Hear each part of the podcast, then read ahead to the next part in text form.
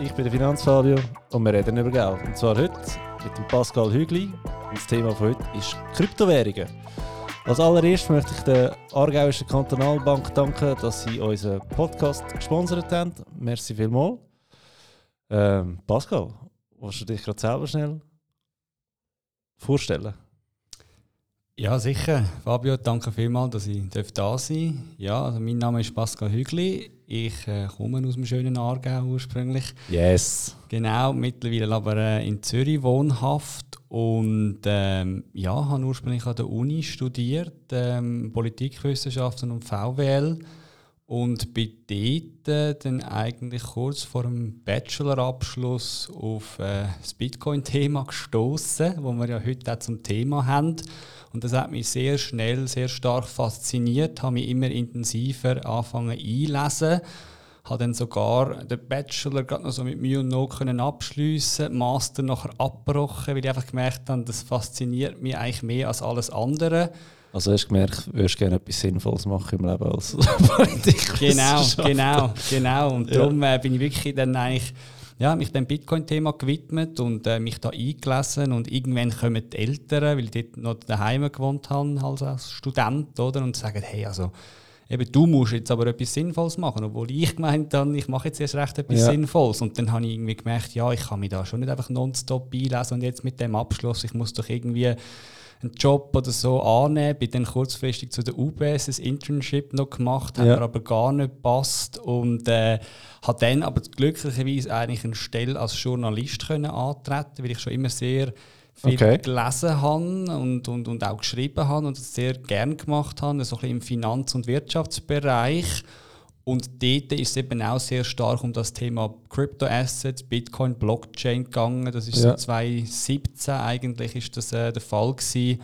Und so bin ich ähm, ja, in diese beiden Themen hineingerutscht. Also eigentlich, dass ich dann angefangen habe, immer intensiver über Bitcoin und Blockchain zu schreiben. Ja und äh, ja, ist eigentlich bis heute meine Passion, äh, Passion geblieben. Und ähm, von dem her ist das so ein bisschen mein Werdegang und wieso ich vielleicht auch zu dem Thema ein etwas zu sagen habe. Genau. Okay, super. Ja, vielleicht äh, stellt sich ja heraus ähm, in dieser ganzen Geschichte von dem heutigen Podcast, ob du dir deine Pension auch heute schon könntest leisten mit Kryptowährungen oder in den nächsten zehn Jahren. Wir werden es sehen. Ähm, ich muss gerade am Anfang ein Geständnis ablegen für das, dass ich mich äh, Finanzfabio nenne und sehr viel mit Finanzen zu tun habe. Ich habe wirklich keine Blasse von Kryptowährungen. Ich habe Glück mit meinem äh, 0,1 Bitcoin, den ich gekauft habe, noch im äh, letzten Jahr. Aber viel mehr kann ich zu dem Thema auch nicht ähm, beisteuern, wegen dem bin ich mega froh, habe ich dich da. Ähm, du hast mich auf LinkedIn angeschrieben, gell? Ja, genau. Nachdem du ja. den ersten Podcast mit dem Christian Freihofer äh, gelost hast. Genau, jawohl. Also alle, die da zuhören ähm, und das Gefühl haben, sie werden auch mal Gast sein im Finanzfall-Podcast, ähm, einfach schreiben. Ich wissen nicht in der Regel. Genau. Ja, das ist eben bei uns, ich sage jetzt eben Bitcoiner-Style so ein bisschen so, oder eben wir sind so stark von dem Ganzen überzogen, dass wir dann schon fast einmal so ein einen evangelistischen Eifer an den Tag ja. legen. Oder? Ja. Und darum natürlich versuchen, jetzt das in die Welt raus zu posaunen und äh, von dem her aber danke, dass du da darauf eingestiegen bist. Nein, absolut. Super, ja. Ich bin mega froh gewesen, wirklich. Äh, ja, ich habe ich ha, äh, dich gross schon angekündigt auf, auf äh, Instagram und auch äh, bei den Kollegen und gefragt, hey, ihr habt eine Frage, weil mein Wissen ist so bescheiden über die ganze Geschichte, dass wir nicht mal gescheite Fragen werden einfallen. und es sind doch Fragen gekommen. Wir haben vorhin ein äh, Vorgespräch gehabt bei Kaffee und Gipfeli und dachte, hey, der hat mir jetzt schon so mega viel erzählt, hoffentlich bringen wir da noch auf Tape nachher. Und sind schon ein paar Fragen durchgegangen und haben uns entschieden, wir fangen bei den Basics an. Pascal, kannst du uns sagen, was ist unter Kryptowährungen zu verstehen? Ja, das ist ähm, eben, es gibt eine einfache Antwort und wahrscheinlich noch eine ellenlange komplexe Antwort, aber ich denke, die einfachere macht Sinn und ich würde jetzt einfach mal sagen, es ist eigentlich eine Art Internetwährung, kann man so ein jetzt wirklich sehr einfach sagen. Und ich würde es vielleicht am einfachsten auch an der Mutter von allen Kryptowährungen erklären, an dem Bitcoin, oder? Ja. Und das Krypto, wo eigentlich in dem Begriff Kryptowährung drin ist, hat vor allem einfach damit zu tun, dass das System basiert teils auf Kryptographie. Also wirklich kryptografische technische Durchbrüche sind dort implementiert. Ich meine, Kryptographie ist einfach eine Verschlüsselungstechnik, die man auch sonst im Internet angewendet sieht, oder bei verschiedensten Applikationen. Auch Webseiten sind heute verschlüsselt und, und das ist in dem Sinn, man nennt das so ein bisschen der Fachsprache wegen, also asymmetrische Public-Private Key Cryptography. Und das ist jetzt einfach mal so ein Begriff, äh, wo man nicht muss im Detail verstehen muss, aber der ist schon sehr entscheidend bei so Kryptowährungen, weil der ermöglicht mir, dass ich Sachen kann signieren und damit kann beweisen, dass ich der bin, wo die Kryptowährung besitzt. Und das Spannende ist eigentlich, dass so eine Kryptowährung, die existiert weder physisch, also das ist auch, was viele Leute verstehen und darum ist es so ein bisschen abstrakt, aber man könnte sogar eigentlich sagen, es existiert nicht einmal technologisch, sprich irgendwie, es ist eigentlich fast so ein, ein philosophisches Konzept. Und was ich damit meine, ist, eigentlich eben existieren die Währungen, das sind eigentlich Buchungseintrag im Hauptbuch, im Ledger. Und heute sind ja Währungen vielfach so aufgebaut, also auch das, was ich bei einer Bank habe, das ist ja auch einfach ein Buchungseintrag, wo, wo auf mich lautet und die Bank tut das verwalten und die verwaltet das von vielen anderen Leuten und die schaut, dass wenn ich jetzt zum Beispiel jemanden zahlen will, dass der Buchungseintrag angepasst wird, also mir beispielsweise nachher abgezogen wird und bei jemand anderem wieder in dem Sinn mhm. äh, dazukommt. Und ähm, bei dieser Kryptowährung ist das genau so, dass da, wenn da Kryptowährungen verschickt werden von A nach B, werden die A, also Einträge, Buchungseintrag angepasst, aber eben nicht durch eine zentrale Einheit wie eine Bank, sondern eigentlich durchs Netzwerk an und für sich. Und das heißt, du hast keine zentrale Einheit, die dort die Anpassungen macht, sondern es sind User und in der Fachsprache nennt man das dann eben auch so ein bisschen Full Nodes. Das sind die, die das Netzwerk am Leben behalten. Und im Fall von Bitcoin sind das mehrere 10.000 solche Full Nodes weltweit. Die sind eigentlich so die dezentralisierten Buchhalter von dem System und schauen, dass eben das dass, dass der Ledger, das Hauptbuch, konstant in dem Sinn updated wird. Ja. So kann man sagen, eine Kryptowährung ist etwas, das auf Kryptographie basiert und eine Währung ist, die im Internet existiert und eben ohne eine zentrale Einheit auskommt, wo als einzelne Einheit das Ganze in dem Sinn kontrolliert, überwacht und auch schaut, dass es äh, aufrechterhalten wird. Und darum ist es eigentlich spannend und eben anders von diesen konventionellen Währungen und digitalen Zahlungsmitteln, die wir sonst so kennen. Ja. Okay. Du hast äh, dezentralisiert, das ist so ein grosser Begriff. Ich könnte jetzt so eigentlich schon fast fragen, ähm, wie siehst du da, dass man das Ganze dezentralisieren von den Banken? Oder? Aber ich glaube, da kommen wir später noch drauf dazu am besten. Wir, wir, wir bleiben ein bisschen bei den der einfachen Frage es mega ausführlich. Ich habe es noch nie so genau gehört. Finde ich super. Ähm, es sind eigentlich zwei Fragen, die eingegangen sind, die ein gleiche Boot schiessen. Was spricht für Kryptowährungen? Was spricht gegen Kryptowährungen? Also wo siehst du den grössten Nutzen heute? Und wo siehst du den grössten Nutzen vielleicht in zehn Jahren von dieser ganzen Geschichte? Genau, also ich glaube, es ist sicher wichtig, dass man vorausschickt, eben, es ist nicht irgendwie, wie es auch häufiger so ein bisschen als das verkauft wird, es ist so das Panacea, so ein das aller Heilsmittel, das alle unsere Probleme löst und darum irgendwie eben alles in Kryptowährungen investieren und äh, eben... Zülle drei Jahre übrigens auch nicht.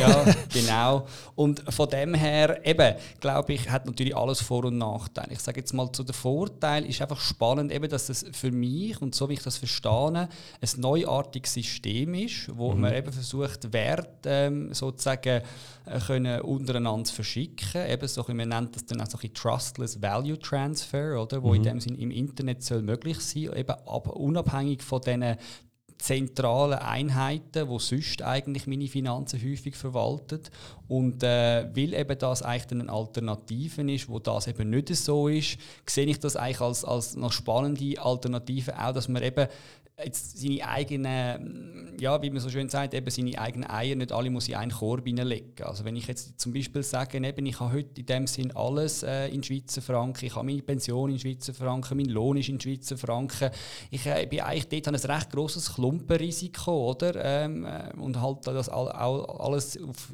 auf der Bank in Form von Bankeinlagen, oder? Dann finde ich es spannend, dass man kann sagen, ja, ich nehme einen Teil davon, eben, da kann man natürlich diskutieren, wie viel das dann am Ende vom Tag soll sein. Haben wir vorhin, ja. genau, und ähm, du vielleicht eben das ein bisschen in so eine ja, wo ich wirklich sage, auf dem Fundament anders aufgebautes System ja. transferieren. Oder? Und, und, und da sehe ich eigentlich einen der grössten Vorteile. Konkret könnte man eigentlich noch sagen, dass ich das auch schon erlebt habe. Ich habe zum Beispiel auch ein Buch zu dem Thema geschrieben, um da noch kurz äh, hey, Werbung mach, ja, raus. genau, einfach ignorieren auf eigene Gefahr heißt das, die neue ja. dezentrale Welt von Bitcoin und Blockchain, wo ich das auch alles versucht zu erklären. Und dort habe ich eigentlich noch ein Cover designen lassen und habe nachher in diesem Zusammenhang auch noch mit jemandem aus Pakistan zu tun gehabt. Ja. Und der, äh, wo mir da ein bisschen geholfen hat, Fiverr und so, die Tools kennt ja jeder. Ja, ja. Und dort habe ich die Person dann lustigerweise über PayPal zahlen, weil ich äh, mit ihr dann noch ein bisschen privat etwas gemacht habe. Und das hat dann lustigerweise nicht funktioniert. Also ich habe 300 Dollar versucht, dort rüber zu schicken. Nachher sind 245 Dollar zurückgekommen mit der Message, sorry, es hat nicht funktioniert, aber äh, für unsere, also für unsere ähm, Aufwände haben wir halt gleich die müssen ein bisschen die Sachen Geil. verrechnen. Und ja. ich habe zuerst mal gesagt, ja, okay, schade, Pakistan eben ist wahrscheinlich ein Land, das auf irgendwelchen Listen ist bei Banken. Und nachher habe ich eigentlich gemerkt, ich bin eigentlich blöd. Ich habe ein Buch geschrieben über Bitcoin. Ich frage ihn doch einmal, würdest du nicht auch Bitcoin akzeptieren? Weil ich meine, eben, ich schreibe davon und wieso nicht? Und dann ja. hat die Person gesagt, jawohl, ist doch, ja, können wir machen. Dann habe ich die Bitcoin gekauft, ihm die überwiesen. Innerhalb von 30 Minuten hat er die gehabt. Und was er dann auch immer mit denen gemacht hat, ob er die wieder in seine Währung hat können, ähm, transferieren oder ob er die gehalten hat, was ich hoffe, weil es ist 2016 oder 2017 oder? Ja. Ähm, ja, das ist dann äh, seine Sache. Aber so habe ich eigentlich gesehen, hey, ich kann können international das Geld überschicken und es hat mich sicher weniger gekostet als über das konventionelle Bankensystem. Und dort habe ich persönlich selber mal so ein Heureka-Moment Moment gehabt, wo ich muss sagen das hat mir das jetzt wirklich konkret etwas geholfen. Ja. Vielleicht weniger aus einem Investment-Aspekt, aber einfach aus einem Aspekt, dass ich gesehen habe, das konventionelle Finanzsystem kommt auch was eben so, ich sage, ich nenne das Skola, äh, soziale Skalierbarkeit, oder? Wenn ich wirklich global mit anderen ja. Leuten interagieren bin ich an irgendwelche Grenzen gestoßen, wo Bitcoin mir konkret geholfen hat, die äh, zu überwinden. Okay. Darf ich eine Frage? Du hast gesagt, PayPal hat er etwa 55 Dollar äh, Gebühren ab, abgenommen, abgezockt, darf man sagen. Weißt du, was der Transfer äh, in, mit Bitcoin gekostet hat? Zu dieser Zeit ist es, glaube also wenn ich jetzt nicht, ich, ich mir jetzt, aber ich glaube, es ist äh, im Frankenbereich 2, 3 Franken oder so eigentlich gewesen, wo ich ja. dort nachher gezahlt habe, jetzt zumal, genau für, für die Transaktion. Ja. Das Buch hast du 2016 schon geschrieben? Ja, also es ist noch effektiv zwei. Nein, also ich habe dort schon angefangen, mich über das Thema zu informieren, natürlich effektiv geschrieben und alles ist noch schon später gewesen und auf dem Markt kam es glaube ich erst in 2019. Ja. Aber äh, eben so 16, 17 habe ich eigentlich damit angefangen, mich auseinanderzusetzen und irgendwann sind dann einfach die Anfragen gekommen, hey, könntest du das nicht in ein Buch äh, äh, ummünzen und das habe ich okay, dann auch krass. gemacht. Genau, ja. Cool. Okay. Ähm was denkst du, was spricht jetzt gegen Kryptowährungen? Eben, ja, sicher einiges. Also in dem Sinne, dass es, ich würde jetzt auch mal so ein bisschen wieder aus einfacher Perspektive sagen, eben, es ist sehr komplex, es ist wirklich eigentlich etwas fundamental anderes, eben, dass es einfach auch ähm, konventionelle Dogmen oder Überzeugungen, Prinzipien, die man in dem Sinn angelehrt bekommen hat über die Universität, eigentlich über, über die Welt, wie man in ihr lebt oder ähm, ähm, in Bezug auf, auf, das traditionelle Banksystem eben so einfach anders gelöst werden und anders äh, angedenkt sind und versucht werden und darum macht es mega komplex, das zu verstehen. Dann eben kommt eine weitere Komplexitätsebene dazu, dass es einfach Technologie ist und das braucht immer ja. mega eigentlich, äh, lange Zeit, bis die Leute sich mit dem irgendwie haben können anfreunden und vielleicht werden sie es nie äh, voll können, oder? Und dann hat man natürlich schon auch einfach immer Risiken, oder? Gerade jetzt in Form von Kryptowährungen, eben das sind eigentlich Internetprotokolle, wo natürlich können irgendwelche Bugs drin haben, ähm, wo natürlich dann äh, vom einen auf den anderen Tag gewisse Sachen können, äh, also zum Beispiel verloren gehen, oder? Äh, weil man jetzt zum Beispiel den Code zu wenig genau geprüft hat, obwohl natürlich Bestrebungen da sind, das immer wie mehr zu machen und dann kann man das Geld verloren haben. Also von dem her, da hat man schon extreme Risiken. Und auch die Volatilität, oder, wo man vielleicht später oder kurz könnte, ähm, in dem Sinne ähm, darüber sprechen, oder? Ja. Die ist auch nicht ohne, jetzt aus Investorensicht eigentlich, oder? Die hat natürlich auch Vor- und Nachteile, genau. Was für mich immer noch so ein Risiko ist, ähm, wie wir schon gehört haben, ich bin nicht so der, der Technik-Freak. Ich hätte auch immer Angst, dass ich gehackt werde. Und dann einfach irgendwie, also, weißt du, wenn ich jetzt, sag jetzt mal, äh, zwei Bitcoins auf, dem auf, meinem, äh, auf meinem MacBook habe, wo, äh, wo ich meine lustigen Beiträge schreibe, ja, wenn die weg sind, sind das heute irgendwie 100.000 Franken, die weg sind. Und ich merke es auch nicht einmal, weil ich habe keine Einbruchsspuren oder ähm, hätte ein bisschen Angst, dass wenn ich die Polizei rufe, dass die sagen, ja, sollen wir dir jetzt helfen? Also, wie siehst du da? Mega, der gute Punkt. Ich meine, eben, das ist natürlich so das Bitcoin-Netzwerk, weil es so dezentral ist, oder? Und du hast in dem Sinne eben keine Bank als alleinstehende Instanz dahinter. Ist es auch so, dass wenn das Zeug weg ist, hast du keine Hotline, wo du kannst anrufen und, und oder eben anrufen und sagen, hey, könnt ihr kurz schauen, ich habe meine Bitcoin auch an eine falsche Adresse geschickt, kann man das wieder rückgängig machen? Nein, die Transaktionen sind eigentlich in dem Sinne nach einem Final und das ist irgendwo natürlich im Cyberspace und man weiß eben nicht einmal, wo das an ist und wenn es dann noch gehackt worden ist, eben, dann ist es auch so.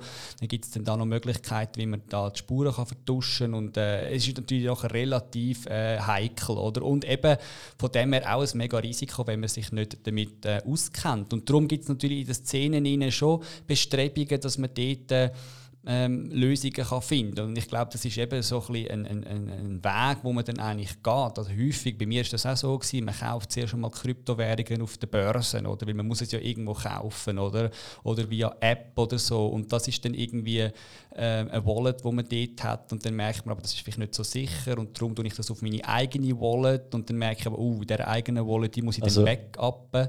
Es ist jetzt lustig, dass du da sagst, äh, man kauft zu der Börse und fühlt sich dann nicht so sicher, weil ich habe äh, mein, mein 0,1 Bitcoin habe ich äh, bei der Swissquote gekauft, einfach weil ich dachte, hey geil, ich muss kein Wallet machen, weil da auch schon wieder an Grenzen von meinem technischen Verständnis könnte gehen und kaufe es einfach dort, habe die Gebühren relativ hoch gefunden ähm, und dann habe ich den gekauft und gefunden, okay, den habe ich jetzt hier da, da sehe ich immer, wie sich der Kurs entwickelt, wie ich es mir gewöhnt bin von meiner Swissquote-App und, und nachher, ähm, wo ich verkauft habe, leider, ähm, habe ich gesehen, das Geld ist da. Und das, das ist für mich, das hat mir so das Gefühl von Sicherheit gegeben, weil ich gefunden habe, jetzt ist Bitcoin oder Kryptowährungen sind an einem Punkt angelangt, dass du nicht ähm, ein mega PC-Genie musst sein, sondern mit dem kannst du wirklich arbeiten. Und das ist für mich eigentlich auch wieder ein Grund, dass ich muss sagen, ja, wenn jetzt Banken alle so draufspringen und das möglichst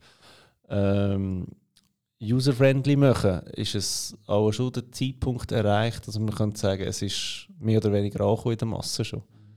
Ja, ich glaube, das ist schon ein Punkt. Und das ist mega spannend, weil eben da, glaube ich, redet man dann teils ein bisschen aneinander vorbei. Oder wenn ich eben sage, oh, ich glaube, dass ich, wenn ich auf einer Exchange habe, dass es nicht so sicher ist, dann gehe ich natürlich von einer anderen Grundprämisse eigentlich aus. Oder? Ja. Und das würde ich sagen, das ist eben das berühmte Bitcoin Rabbit Hole, oder der Kaninchenbau, wo man dann runtergeht und merkt, der ist endlos und irgendwann ist man äh, fast schon Alu hat oder so ein Telefon hat ähm, ähm, Person, oder, die irgendwie nur noch Verschwörungstheorien glaubt. Aber nein, so drastisch muss das nicht sein. Aber es ist schon spannend, dass ich eigentlich, wenn ich jetzt Bitcoin eben ganz fundamental, kann man sich schon die Frage stellen, man kann Bitcoin, was es eben auch mega spannend macht, weil es eben so ein eigenes Zahlungsnetzwerk ist, das dezentral ist und losgelöst ist von konventionellen Finanzinstituten, äh, ist es eben möglich, dass man die Bitcoin eigenständig, selbst souverän, wie man so schön sagt, kann halten.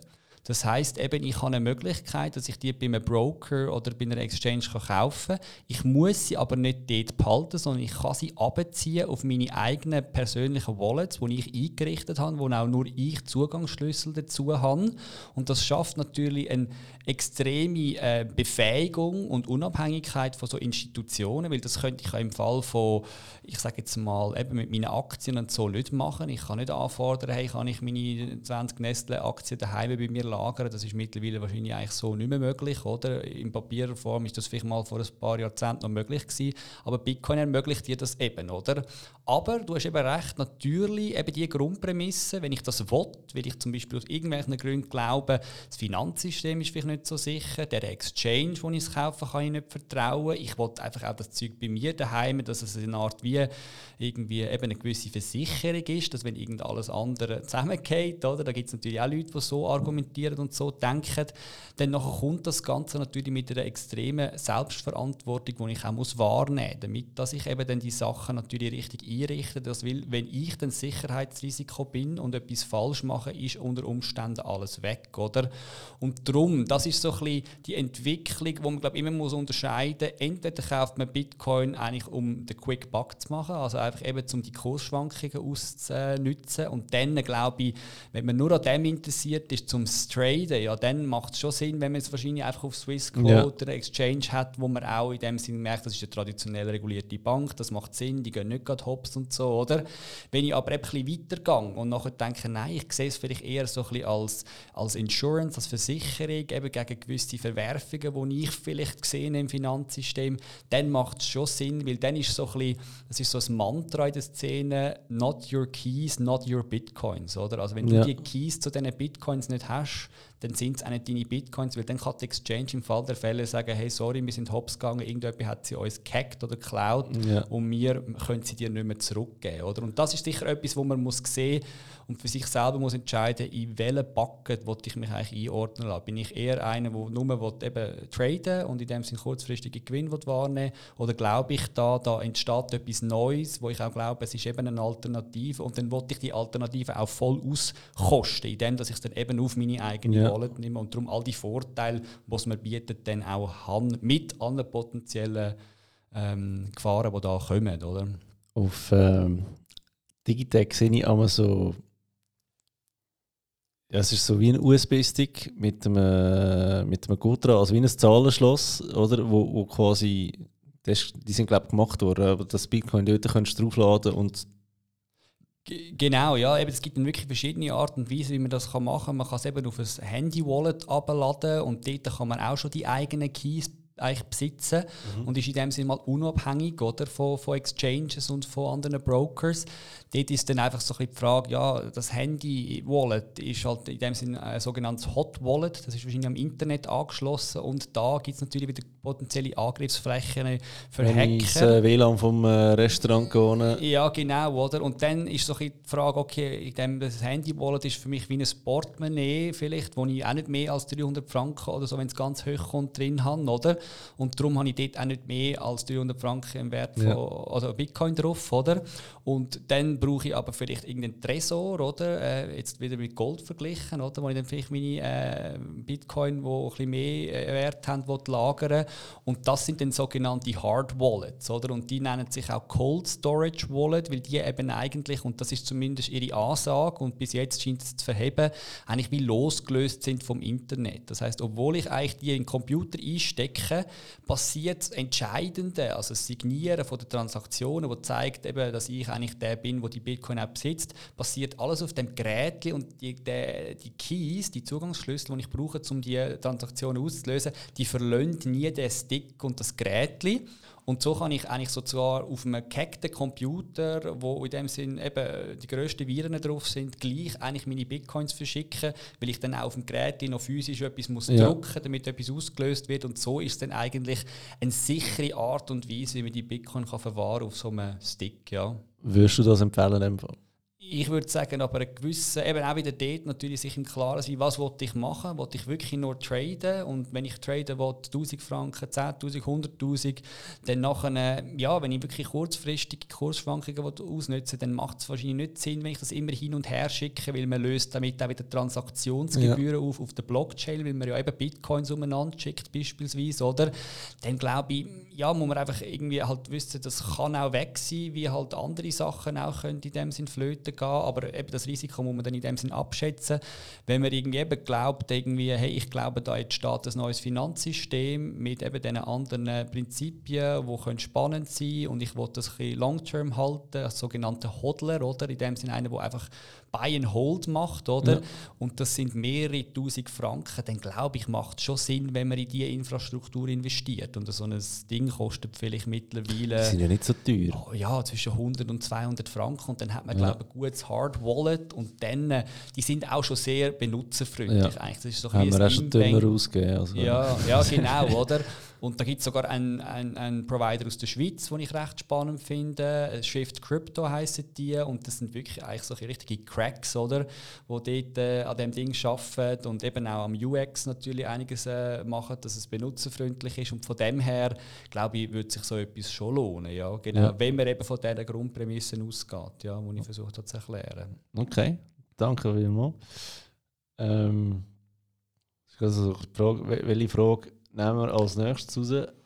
Ähm, Tipps für Anfänger. Ja, ja, da gibt es natürlich eben auch, haben wir einiges schon ein bisschen ähm, angedenkt. Ich glaube, eben Anfänger, es ist immer so die Frage, man muss sich glaube wirklich bei dieser Welt ein bisschen auseinandersetzen. Eh, zuerst mal auf theoretischer Ebene, was wollte ich eigentlich überhaupt? Oder eben die Kryptowährungen. Weil wenn ich natürlich gewisse Sachen nicht sehe, wie vielleicht eben, dass ich das Zeug selber halten kann oder dass ich vielleicht eben Transaktionen kann ausführen kann, wo mir das äh, konventionelle Bankensystem nicht erlaubt, wenn ich versuche das zu erklären. Oder wenn ich irgendwie sage, ich vertraue meiner Bank so oder so und wenn eine nächste Krise kommt, dann wird die gerettet und ich bin in dem Sinne auch gerettet, oder? Dann, nachher, ähm, dann, dann ist alles so, ja, dann braucht es eigentlich Krypto nicht wirklich, oder? Dann ist vielleicht wirklich der einzige Punkt noch eben die Volatilität und ich würde ja. einfach kurzfristig irgendwelche Gewinne machen, oder? Und das sind, glaube ich, einfach so Fragen, wo man sich als Anfänger eigentlich muss stellen, oder? Was wollte ich eigentlich nachher mit denen bezwecken? Und nachher, ähm, ja, wenn es einen ist mit dem Trading, ja, dann macht es Sinn, dass man natürlich sich die einzelnen Sachen mal genauer anschaut, weil es gibt so viele Kryptowährungen mittlerweile und ich würde sagen, mhm. vieles davon ist eben einfach auch, ähm, sehe ich eigentlich den Sinn dahinter nicht so oder? Ja. Und äh, bei gewissen dann vielleicht schon, oder? Und dann muss man sich dort genauer reindenken, dass man wirklich nicht irgendwie Katze im Sack kauft, oder?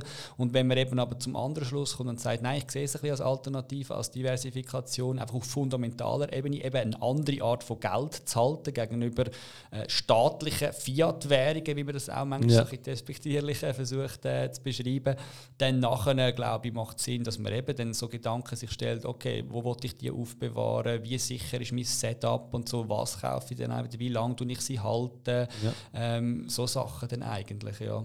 Ähm, Gibt es da eine Webseite, wo du irgendwie kannst empfehlen kannst, da hast du quasi eine Schritt-für-Schritt-Anleitung oder ja, ist relativ schwierig. Es gibt auch noch gute andere Bücher, die sich ein bisschen das reindenken. Ich habe da auch einen guten Kollegen, Mark Steiner heißt, er hat das Buch geschrieben, Bitcoin ähm, vererben, auch kaufen und vererben heißt okay. es, glaube Und äh, ja, dort, das ist auch so ein bisschen etwas, äh, was schon ein bisschen aufzeigt, eben, wie man Schritt für Schritt vorwärts geht, wenn man wirklich sich andenkt, ähm, sich ein bisschen in die Welt in dem Sinne äh, abzutauchen. Ja. Und äh, sonst gibt es natürlich im Internet äh, einen guten YouTube-Kanal, den ich deutschsprachig noch gut finde, ist zum Beispiel Block Trainer. Das ist ein Deutscher, der sich auch sehr gut mit dem Thema auseinandersetzt und eigentlich auch praktisch teils nachher ähm, ja, Anleitungshilfen und so liefert.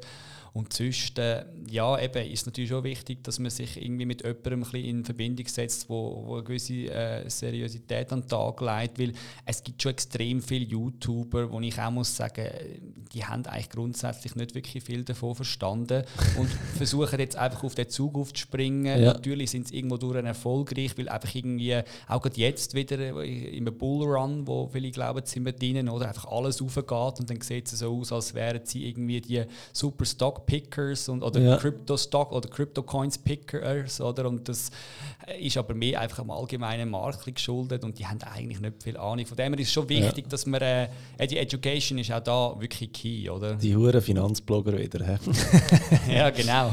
ähm, spannende Wortwahl von dir. Sie glauben, wir sind in einem Bullrun. Was meinst du damit? Ja, das ist eben auch so ein bisschen etwas. Meine, Bitcoin wird ja immer häufig auch als Blase bezeichnet, oder? Ja. Im Sinne von, dass man sagt, hey, ähm, eben Tulips, also da die Tulpen, die man da ja eigentlich im 17. Jahrhundert ja. in Holland, man wird mit dem verglichen und so. Ich finde das eigentlich gar nicht mal so ein schlechter Vergleich, weil Tulpen in Holland, da habe ich gerade erstens gesehen, das ist, glaube ich, eines der grössten Businesses, wo Holland heute immer noch hat. Weltweit verkaufen die, exportieren die am meisten Tulpen. Also, okay. Also ich glaube, das hat vielleicht eben auch mit dieser Tulpenblase zu tun, dass da nachhaltig etwas geblieben äh, ist, obwohl man ja. das eigentlich gar nicht so weiß. Und vielleicht ist das mit Bitcoin eigentlich ähnlich, oder? Also ja. ist der Vergleich eigentlich sogar noch positiv, obwohl man eigentlich einmal als negatives Beispiel versucht zu brauchen. Aber ähm, eben, ich glaube schon, man hat halt Bitcoin gesehen, 2017 die sehr starke Blase, die auf 20.000 ist und dann ist es irgendwie 83% oben runtergefallen auf fast 3'500 und jetzt sind wir wieder irgendwie... Auf da warten jetzt alle, oder? Ja, genau. 83%. genau, oder? Und dann ist es jetzt wieder durch die Decke gegangen und ähm, äh, es ist ein bisschen so, mit diesen Bullruns, der Bitcoin, eben, der ist auch sehr speziell programmiert worden. Oder? Und spannend ist ja noch, der Teil ist eigentlich nach der Finanzkrise, ist das in Form von einem Paper, also einem White Paper, neun Seiten sind das, ist das von einer Pseudonym oder eine Person, die unter einem Pseudonym agiert hat, ist das ins Internet gestellt worden. Oder? Und man ja. weiß heute noch nicht genau, wer das eigentlich war, weil der hat seine Kommunikation mit den Leuten eigentlich versucht zu verschlüsseln und möglichst in dem Sinn seine Spuren zu vertuschen und, und anonym zu bleiben. Oder? Und das ist wirklich also fast ein bisschen, so ein bisschen eine sehr mysteriöse Geschichte, weil er hat das aufgeladen, hat die ersten Jahre mit nachher Leuten online in dem Sinne einen Diskurs geführt und plötzlich hat er nichts mehr von sich äh, wissen lassen und man weiß heute nicht mehr, ist er gestorben. Ist gestorben, wo ist er, hat er sich zurückgezogen, was läuft, oder? Und das macht viele Leute schon mal sehr suspekt, dass sie sagen, oh, wir wissen nicht, wer das ist. Was ist, wenn der in zehn Jahren vorkommt und in dem Sinne nachher auch sagt, hey, ich habe euch alle unter die Nase geführt, oder? Ich halte das Risiko für relativ gering, weil eben der Code und alles ist mega Open Source. Das heißt, der ist schon hunderte Mal gecheckt worden und bis jetzt hat man eigentlich nicht wirklich ein Hintertürchen gefunden, wo der vielleicht irgendwie noch könnten irgendwie eben brauchen auftun und alles Geld ja, genau, abziehen. Aber ja. von dem her ist es schon spannend und ich glaube halt mehr der Grund, warum er das eben so gemacht hat, dass er das so anonymisiert lanciert hat, ist, weil eben Bitcoin hat ja schon ein bisschen versucht zu erklären, versucht so einen sehr stark technologisch dezentralisierten Setup anzustreben, indem dass man eigentlich das Netzwerk auf möglichst viele ähm, Akteure dezentralisieren und verteilen. Und ich glaube, er hat das sogar eigentlich auf der psychologisch-sozialen Ebene versucht, indem er eben auch eigentlich das anonym lanciert hat und so kein Kopf hinter dem Projekt gestanden ist, oder? Was eigentlich aus dieser Perspektive dann noch Sinn macht, wenn er es wirklich eigentlich sozusagen der Menschheit wie blöd gesagt will schenken und das klingt jetzt sehr selbstlos, oder? Aber so hast du halt auch keinen Kopf gehabt, wo man in den frühen Tagen hat können. Keine Hype Person. Ja, genau, keine Hype Person. Auch vielleicht, wenn er gewusst hat, das ist vielleicht auch potenziell ein Angriff auf das geldliche Staatmonopol der Bitcoin, wo ja heute immer wieder ja. diskutiert wird. Was ist, wenn der US-Staat eigentlich sozusagen mich aus dem Verkehr zieht und so, oder? Und darum hat der eigentlich, ich vergleiche es einmal wirklich fast ein mit einer Religion, so wie Jesus in der Zeit die Jünger um sich geschoren hat und dann irgendwann in den Himmel rauf ist und weg ist und die Leute haben das weitergetragen, oder? Und das ist zur grössten Religion geworden weltweit. Ist Bitcoin auch vom Satoshi lanciert worden und heute ist das einfach so ein bisschen, ja, so ein bisschen eine mystische Gestalt und das Ding wird weitergetrieben ohne ihn, aber scheint irgendwie zu funktionieren, ja. oder? Und das war jetzt ein kleiner äh, Einschub, gewesen, weil was wir eigentlich haben diskutieren ist die Hype und der Bullrun. Und er hat das eben eigentlich auch so programmiert, gehabt, dass er gesagt hat, der Bitcoin, da wird es nur immer, da wird's jeweils nur 21 Millionen oder auf die Ewigkeit raus, wenn wir jetzt mal so sagen, wird es nur 21 Millionen so Bitcoin-Einheiten geben, nie mehr. Und das ist ja. auch so, in dem Bitcoin-Protokoll, ist das, in dem Programmcode ist das programmiert und weil es eben so dezentral ist, hat man das bis heute noch nicht können ändern oder? Du schaust mir gerade ein bisschen... Äh, ich frage mich, gibt es einen Grund, warum 21 Millionen? Könntest du ja einfach...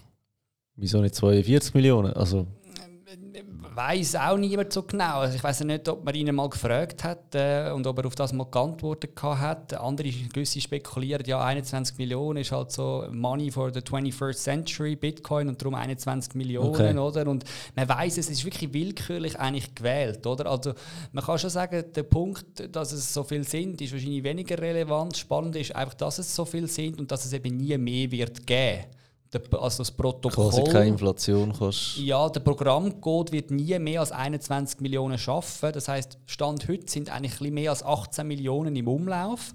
Also noch irgendwie drei oder zweieinhalb Millionen werden noch geschaffen werden über die nächsten Jahre. Und ich glaube, im Jahr 2140 soll dann wirklich der letzte Coin eigentlich sozusagen geschürft sein und im Umlauf sein, oder? Und das ist eben darum auch das Mining, wo, die, wo man immer wieder hört, oder, wo man in dem Sinne eigentlich sozusagen kann, ähm, Energie aufwenden um eben so Coins eigentlich sozusagen zu beziehen und dann zu bekommen. Und der Punkt ist ein der, eben die 21 Millionen, äh, Satoshi hat gesagt, dass alle vier Jahre wird das neue Angebot über das sogenannte Happening, wo auch jemand in den Fragen angestoßen hat, wird das halbiert.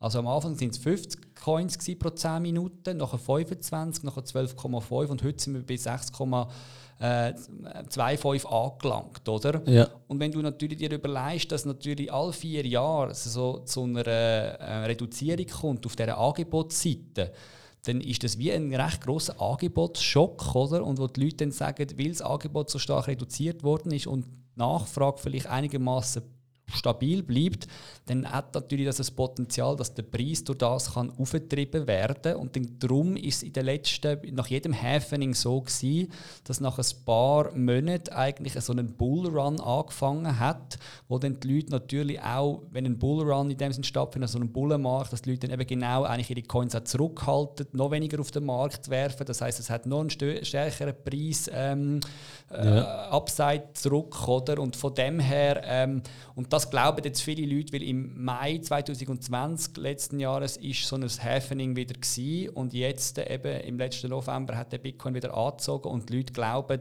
das kann potenziell jetzt nachher so wieder weitergehen. Und es gibt schon Spekulationen, wird das wieder zu einer riesen Korrektur führen, wie die letzten zwei Mal, wo wir gesehen haben, oder sind wir nicht in einem anderen Cycle, wo Bitcoin jetzt wirklich Mainstream wird und darum ist es ein sogenanntes Supercycle und es geht wahrscheinlich weiter und Korrekturen werden gar nicht mehr so groß sein und äh, ja, wir haben da noch mega Potenzial gegen oben, wo die Leute spekulieren. Oder? Also das ist so ja. die Frage, die sich viele stellen, oder? Cool. Endlich Halving verstanden. ich habe es immer auch wieder gelesen, Diskussionen und immer so, mhm. weißt du genau? Aber jetzt ähm, verstanden, okay. Danke vielmals. Aber das heisst eigentlich, egal wie, wie hoch das der Preis heute, also auch für alle Zuhörer, es ist keine Anlageberatung da, müssen wir wirklich noch sagen. Ähm, aber wenn ich das richtig verstehe, ist eigentlich egal, wie hoch das der Preis jetzt ist, wenn du jetzt kaufst, ein paar Monate nach dem nächsten Halving müsstest wieder Gewinn gemacht haben. Genau, also Zahlen in der Vergangenheit zeigen das. Oder? Wer mindestens irgendwie dreieinhalb Jahre so gehalten hat, der ist sicher im Plus und ist positiv. Oder? Aber natürlich sind Vergangenheitszahlen nie in dem Sinn eins zu eins auf Zukunft zu übertragen. Oder? Aber eben, wenn man versteht, dass der Bitcoin so programmiert ist, wie er ist, und man glaubt da, dass die Programmierung nicht geändert kann werden, also eben zum Beispiel einfach nicht plötzlich eine weitere Inflationierung da ist, oder? Und man irgendwie kann sagen, jetzt machen wir mehr als 21 Millionen Coins, oder? Und wenn man an das glaubt und es scheint irgendwie zu verheben, eben weil das Ganze dezentral ist und eigentlich niemand als einzelne Person irgendwie Einfluss nehmen und das ändern und Bitcoin auch keine, sonst keine technischen Fehler hat oder vielleicht nicht alle Staaten der Welt gemeinsam am gleichen Tag irgendein Bitcoin-Verbot aussprechen oder so, oder? Dann äh, kann man schon sagen, okay, dann ist eigentlich der Bitcoin so, wie er programmiert ist. Eben, das Angebot nimmt immer wie stärker ab und in dem Sinn äh, die Nachfrage potenziell, wenn sie gleich bleibt oder sogar noch zunimmt, dann nachher muss es eigentlich so sein, dass der Bitcoin-Preis einfach immer wie stärker steigt, weil einfach jetzt kleineres Angebot trifft immer auf eine potenziell gleichbleibende oder steigende Nachfrage, oder? Und wenn wir wirklich glauben, eben der Bitcoin ist in so einer Monetarisierungsphase, wo mehr und mehr Leute Vorteile in dem sehen Aus welchen Gründen auch immer. Aus Diversifikationsgründen im Portfolio, als Inflationsschutz, als eben Alternative zum Finanzsystem, als neues Finanzsystem, das technologisch im Alter sogar wieder überlegen sein und so.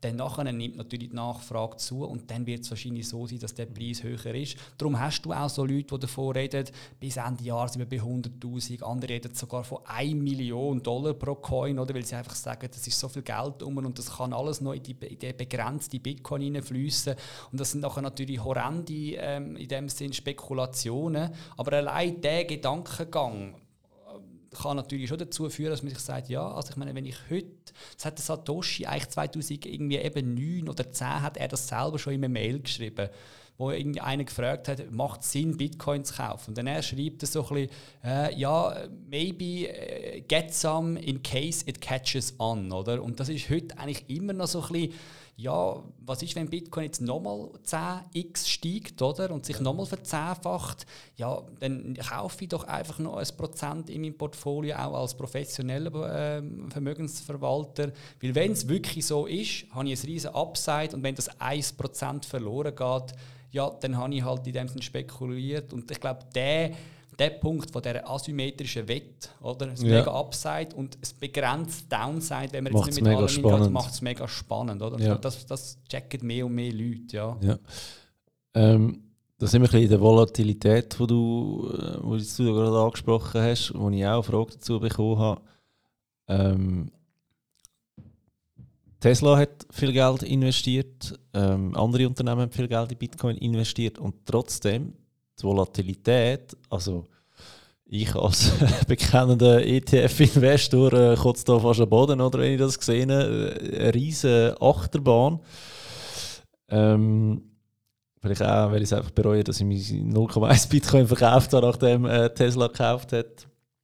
Wie, wie, wieso hat es immer noch so extreme Schwankungen? Und dazu, du hast im Vorgespräch auch gesagt, wir hatten ein bisschen von Rendite gehabt und ähm, nur 12% Rendite war dein Ausdruck. Gewesen, und ich so denke, ich bin eigentlich mega froh, wenn ich 7% habe. und du kommst mit 12, ist nicht viel. Äh, wo kommt das Ganze? Ja, ich glaube, das ist sehr äh, ökonomisch in dem Sinne auch durch Theorie getrieben. Oder wenn man sich einfach überlegt, eben der Bitcoin, der ist nach wie vor 1 Billion US-Dollar, ist eigentlich Marktkapitalisierung in dem Gefäß drin, wenn man es jetzt mal als Gefäß sieht. Oder? Das ist so eine Art Kübel und dort ist das bis jetzt reingeflossen. Und dann kommen halt, äh, wenn man jetzt vergleicht, was sonst noch an Finanzliquidität so weltweit um ist. Oder? Das, ist ja, das geht ja in, in, in, in, eben in Billiardenbereich rein. Oder? Eigentlich, wenn man alle anderen Assetklassen anschaut und so, und man sich dann überlegt, ja, okay, eben, dann kommt irgendwie ein Tesla und äh, Unternehmen und kauft für 1,5 ähm, Milliarden nochmal oder Bitcoin, dann kann ich mir schon vorstellen, dass eigentlich eben da so ein, ein, ein Druck kommt, wo der Preis nach wie vor volatil äh, erscheinen lässt, weil einfach die Marktliquidität im Bitcoin verhältnismäßig immer noch klein ist. Und ich denke, und das wäre jetzt ökonomisch so ein bisschen meine Erwartung, dass die Volatilität wahrscheinlich noch länger wird weitergehen, oder? Weil einfach in dem Sinn, eben es ist im Angebot beschränkt und wenn die Nachfrage steigt, dann muss das einfach irgendwo durch korrigiert werden und das macht sich dann über den Preis die Korrektur, oder?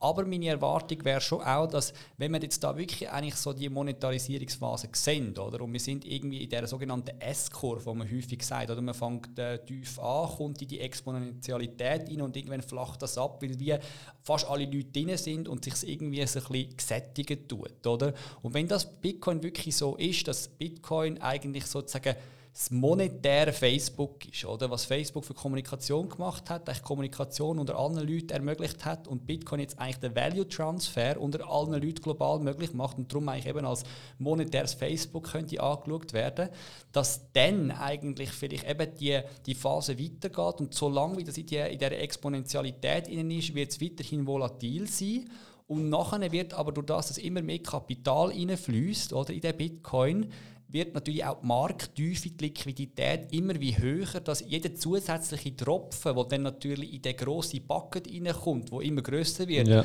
immer weniger ins Gewicht fällt. Oder? Und wenn es dann vielleicht wirklich mal so ist, dass die Gesättigung erreicht worden ist, dann könnte es schon so sein, dass Bitcoin einfach vielleicht leicht deflationär wird, wie man dem sagt, ja. oder pro Jahr vielleicht noch 3-4% aufwertet gegenüber anderen Gütern, vielleicht ähm, proportional... Was immer noch voll okay ist. Was immer noch voll okay ist, oder? so proportional zu zum, zum, irgendwie zum ähm, Wachstum, Produktivitätswachstum, ja. wo, wo der Planet hat, oder? Aber dass die horrenden Kurssprünge dann nicht mehr möglich sind, weil es eben gesättigt ist. Und das wäre eigentlich auch meine Erwartung ökonomisch, wenn es eben so sich verhaltet, äh, wie wir das jetzt gerade versucht haben zu skizzieren, oder?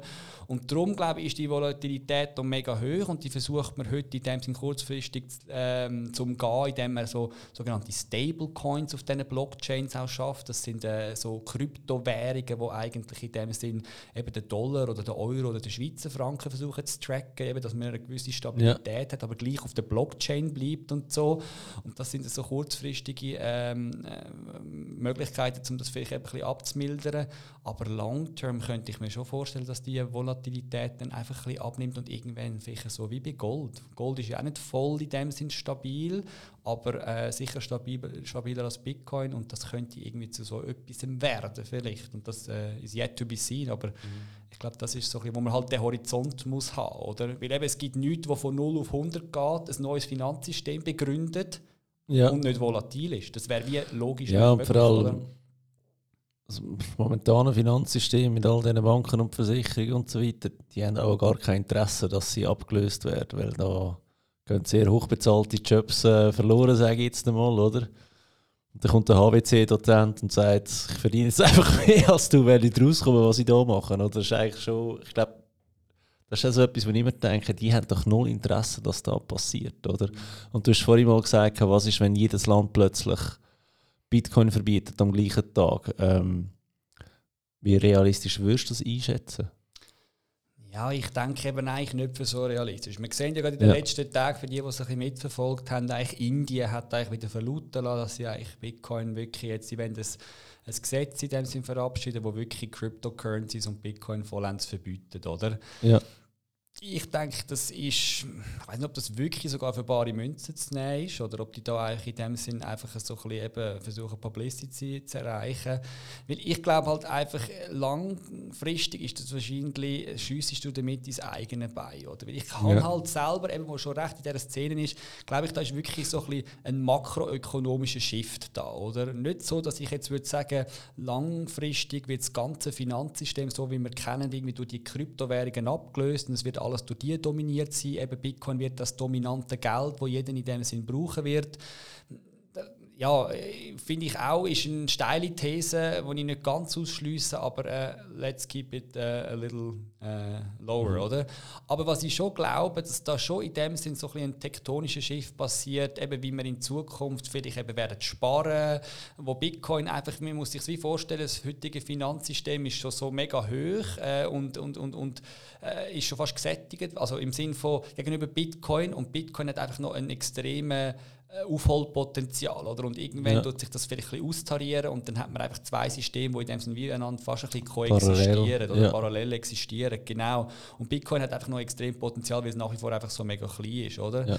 Und darum glaube ich, äh, eben ist das schon so und, und einfach überlegt, eben das technologisch kommt da schon einiges auf uns zu. Eben vielleicht, eben, das müssen wir vielleicht noch kurz ein bisschen skizzieren. Der Bitcoin, wie er heute existiert, ist in dem Sinne einfach ein Grundlagenprotokoll für ein neues Finanzsystem. Das heißt, es ist eine Art Base Layer und darum wie hört man auch häufig, ja, der Bitcoin ist in dem Sinne veraltet, die Technologie und das ist eigentlich alles äh, bezweckt, wenn man so will. Oder wenn man gesagt hat, als Bitcoin-Entwickler, als Community, das ist, da trifft man sich auf Twitter, auf anderen Foren, wo man da ellenlang ein bisschen diskutiert, so ein bisschen wie Schweizer äh, die, die rechte Demokratie. Irgendwann macht man mal eine Entscheidung, aber vorher hat man irgendwie drei, vier, fünf Jahre eine extreme Debatte gehabt, oder? Und bei Bitcoin ist das ein bisschen ähnlich. Dann entscheidet man etwas und dann gibt es ein paar Developers, Core Developers, wie sich die nennen, die dann so etwas umsetzen und alle anderen können das eigentlich so ein bisschen begutachten und gutheißen mhm. und dann kommt es zu Änderungen. Änderungen, oder?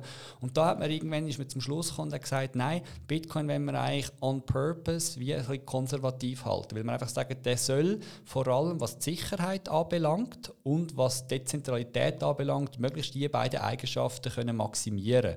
Und für das muss er aber die Skalierbarkeit eigentlich mittelfristig oder kurzfristig in dem Sinn aufgeben, oder?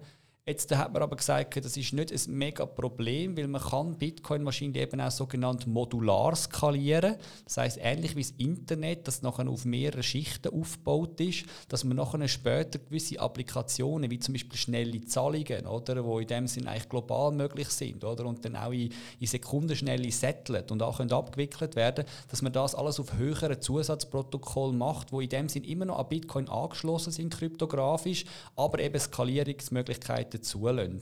Und an diesen Sachen ist man heute sehr intensiv am Forschen. Das heißt eben eigentlich, der Base Chain Layer, der ist wie, ähm, der wird wie schrittweise versteinert und der rührt man eigentlich nicht mehr gross an. Es kommen noch ein paar Upgrades, aber die sind ja. nicht mehr so fundamental, oder? Äh, aber auf, on top of it, oder? Dort findet extrem große Innovation statt, auch in Form von anderen Kryptowährungen und Kryptonetzwerken. Ich habe eben auch das Gefühl, dass viele von diesen anderen Kryptoassets vielleicht mal als Netzwerk irgendwann auch auf Bitcoin werden äh, passieren und ihn eigentlich sozusagen wie wie Skalierungslayers äh, sind für ihn, oder? Für, für den Bitcoin. Und so sehen wir dann, dass er eigentlich dann gleich sozusagen kann seine Sicherheit behalten. Eigentlich auf der Base Chain ist Bitcoin das digitale Gold, wo die Sicherheit und Dezentralität bietet. Und wenn man dann zum Beispiel schnellere Zahlungen machen will, um zum Beispiel einen Kaugummi kaufen, dann nimmt man Bitcoin und geht vom einen Layer in einen Layer auf, wo man dann eben die Zahlung auch kann ausführen kann. Wie das eigentlich im traditionellen Finanzsystem auch ein bisschen so ist, das ist auch schichtenweise aufgebaut, oder? Mit ja. Zentralbanken, Geschäftsbanken und irgendwo on top interagiere ich dann mit Visa, wo ich vielleicht sogar noch über Revolut, über mein Mobile Banking interagieren. Und wenn ich eine Zahlung mache über Revolut, das löst under the hood löst das extrem viel Abwicklungszahlungen ja. aus, wo, wo, wo ein riesiger Rattenschwanz ist, weil das alles so schichtenweise aufgebaut ist und das glaube ich wird bei Bitcoin in dem Sinn ähnlich sein.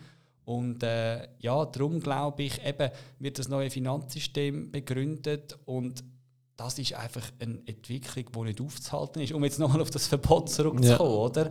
Und wo man sich als Staat wie besser eigentlich anschließt, oder? Weil man einfach sagt, hey, ich kann ja als Staat auch davon profitieren, oder? Dass zum Beispiel wie die Schweiz das macht, relativ offen ist, oder? So Kannst du sogar Steuern zahlen in Bitcoin, oder? Ja, genau, so Sachen, oder? Und, und, und klar gibt es natürlich Leute, die vielleicht eben genau Bitcoin brauchen, um eben keine Steuern zu zahlen, aber es gibt immer noch genug, die wahrscheinlich sagen, ja, ich, ich zahle meine Steuern und so ist es ja auch vorgesehen und darum profitiert die Schweiz von dieser Entwicklung nachher gleich auch wieder, oder? Und dass eben global alle Staaten das verbieten, das kann ich mir nicht vorstellen, weil man kann sich ja auch bei anderen Problemen, die meiner, meiner Meinung nach noch eminenter sind oder wichtiger, weißt, wie Klimawandel oder globale Armut und so, ich meine, da können sich auch fast kaum die Staaten zusammenzuraffen, um zusammenzuschaffen. Wieso sollten ja. sie sich dann bei Bitcoin eigentlich sozusagen können zusammentun und das verbieten und darum sehe ich das nicht so als mega realistisch. Ja. Aber jetzt haben wir von Ländern geredet, die es nicht schaffen, zusammen zu arbeiten.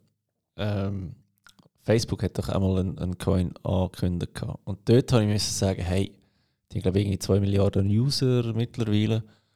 Das hat ja brutal Potenzial, weil die haben die User, die können sagen, schau, unsere Werbeanzeigen oder Facebook Marketplace, da wir etwas einführen, dass ihr gerade zahlen mit, unserer, mit, unserer, ähm, mit unserem Coin. Ähm, könnt ihr aufladen mit, äh, keine Ahnung, mit eurer Kreditkarte, die haben wir ja eh schon die Daten, also weißt so, da hätte für mich mega Potenzial gehabt, weil du hättest auf einen Schlag 2 Milliarden User, ähm, du könntest ein Zahlungssystem einbauen, das von der user-friendly ist, also wo jeder checkt, auch jedes Großmütti oder kann ihrem äh, Enkelkind auf Facebook oder Instagram nachher dann auf den Geburtstag einfach schnell 100 Stutz schicken in Form von einem Coin. Wieso ist das noch nicht passiert? Oder? Ja, das ist eine gute Frage. Ich glaube, ich habe das extrem spannend gefunden und ich glaube, eben, das ist das, das, ist das der tektonische Shift, den ich eigentlich versucht zu beschreiben. Oder? Durch Bitcoin ist das eigentlich losgelöst worden, dass wir gemerkt haben, äh, das staatliche Geldmonopol oder, ist in dem Sinn schon nicht mehr äh, vielleicht so in Stein gemeißelt. Dass wirklich anfangen können auch andere grosse Firmen fast schon, weil so ein Libra-Coin, wie du jetzt gesagt hast, die Facebook, die verfügt über das ist eigentlich ein Digital, eine Digital Nation mit 2 Milliarden äh, Einwohnern, wenn du so willst. Ja, eben, also viel grösser als jedes genau. Land auf der Welt. Genau, wo sie dann kann auf ein Knopfklick eigentlich kann bedienen. Und das führt natürlich schon auch bei den Nationalstaaten, bei den Zentralbanken natürlich, äh, führt das für, zu gewissen Ängsten, oder, wo nachher natürlich gesagt haben, jetzt halten mal, also das geht natürlich nicht, weil ihr werdet dann vielleicht so eine Macht haben, dass ihr den Markt so stark könnt beeinflussen und moven, dass das einfach nicht geht, jetzt da eure eigene Währung in dem Sinn lancieren. Und darum ist das System dann auch so ein bisschen verbessert worden, wo man gesagt hat, ja, man tut das dann noch eigentlich mit US-Staatsanleihen decken, am besten nur mit US-Staatsanleihen, weil dann profitiert eigentlich noch die USA auch ja. davon, oder?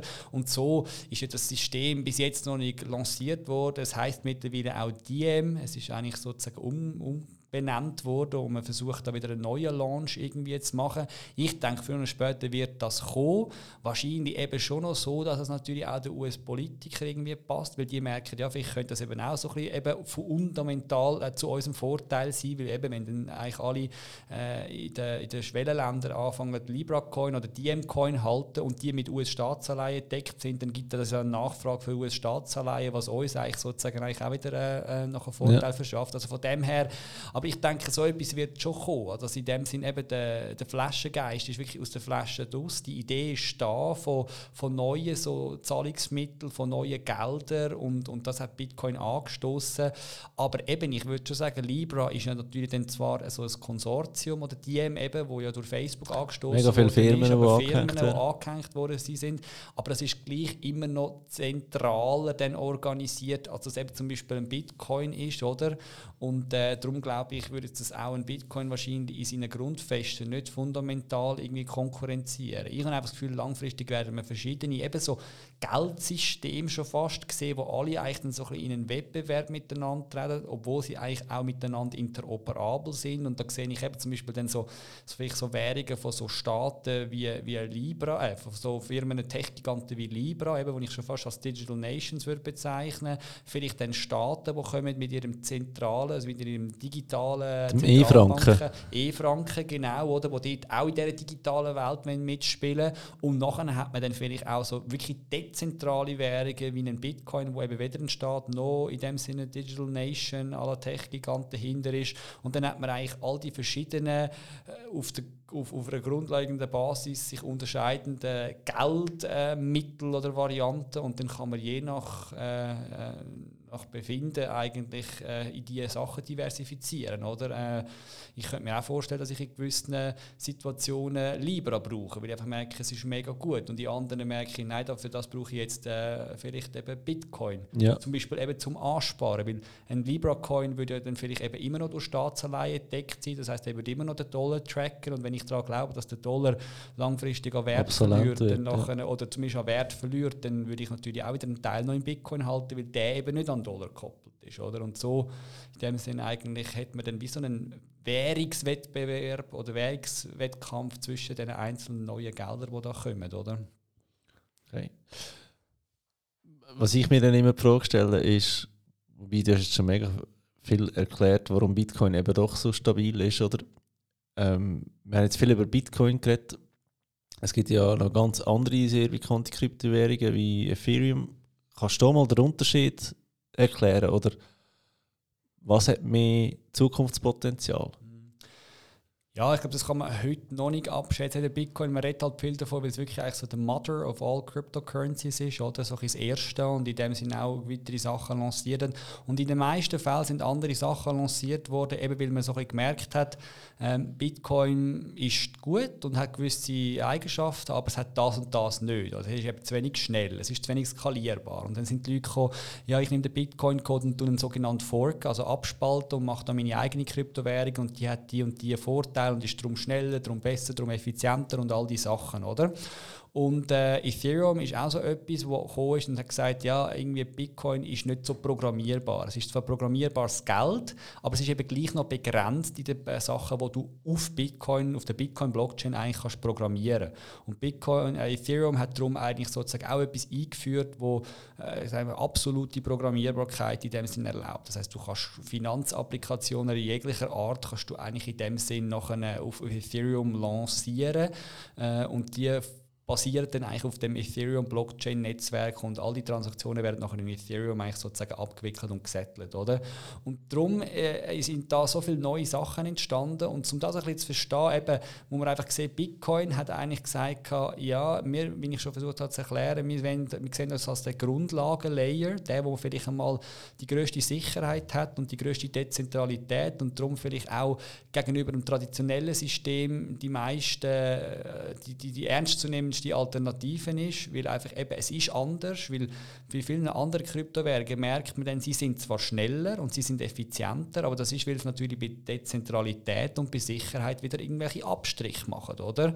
Und darum natürlich skalierbar sind. Also man muss sich das immer so als Dreiecksform ähm, vorstellen, dass man immer nur zwei von diesen Sachen gleichzeitig kann erreichen kann. Also zwischen Skalierbarkeit, Sicherheit und Dezentralität. Oder? Also man hat die inhärenten Trade-offs, wo man in der Welt einfach nicht in dem Sinn drum kommt. Oder? Und eben andere Kryptowährungen das auf dem Grundlagenprotokoll die eigentlich eher Skalierbarkeit ähm, anstreben, um einen Abstrich machen bei den anderen Sachen. Und dort ist jetzt, glaube ich, einfach der Jury immer noch out, was macht dort am meisten Sinn, oder? Vielleicht eher Bitcoin, wo in dem Sinn sagt, nein, wir behalten es auf dem Grundlagenlayer so dezentralisiert und sicher wie möglich und, und über die höheren Layers skalieren. Ethereum, wo sagt, ja, das machen wir auch, aber wir müssen auch schon den Grundlagenlayer müssen wir skalierbarer machen, wir müssen dort eben Smart Contracts erlauben, damit man gewisse Sachen mhm. kann machen kann. Und nochmal andere, die nochmal in dem Sinn andere Perspektiven haben. Und äh, da ist mega schwierig abzuschätzen, was macht wirklich äh, langfristiges Rennen oder von diesen verschiedenen fundamentalen Entscheidungen, die man eigentlich in diesen Communities trifft, oder? Ich denke halt einfach, und das ist eben so, wie das Internet auskaliert hat, ist wirklich so modular und das, glaube ich, ist wahrscheinlich langfristig the way to go. Oder? Also auch wir als Menschen sind ja blöd gesagt fast so modular aufgebaut. Oder? Unsere Zellen ganz klein, dann nachher immer grösser und irgendwann ist der ganze Organismus, der aber aus extrem vielen kleinen Sachen, die alle miteinander zusammenspielen, ja. funktioniert. Und darum, glaube ich, macht es schon Sinn, nicht alles versuchen, irgendwie eben bei uns in unsere Zellen zu integrieren, sondern eigentlich sagen, nein, man tut gewisse Sachen auslagern auf andere Layers und, und so eigentlich nachher funktioniert das irgendwann einmal ganz. Aber das ist natürlich ein Prozess. Da braucht man irgendwie so ein bisschen die Long-Term-Sicht, weil sonst versteht man das nicht. Sonst hat man einfach das Gefühl, das ist alles veraltet und wird irgendwann abgelöst.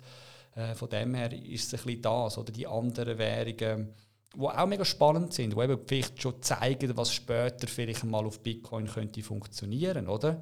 Also wenn man Bitcoin dann so technologisch hat können skalieren und gleich sagt, ja, es ist nach wie vor das sicherste Netzwerk, macht es eigentlich Sinn, das alles auf Bitcoin zu machen und nicht auf anderen Blockchains, die eben nicht so sicher sind. Und jetzt, wo es Bitcoin kann, ja genau, migrieren wir auf Bitcoin über. Ja. Oder? Okay. Hey, wir sind schon bei einer Stunde brutaler Mehrwert, wo du da einfach so locker flocker aus dem Handgelenk raus schüttelst. Ähm, ich glaube, wir müssen fast mal eine zweite Folge machen, um noch mehr technische Details zu beleuchten. Ähm, möchte aber gleich noch nicht abbrechen, wenn wir so im Flow sind.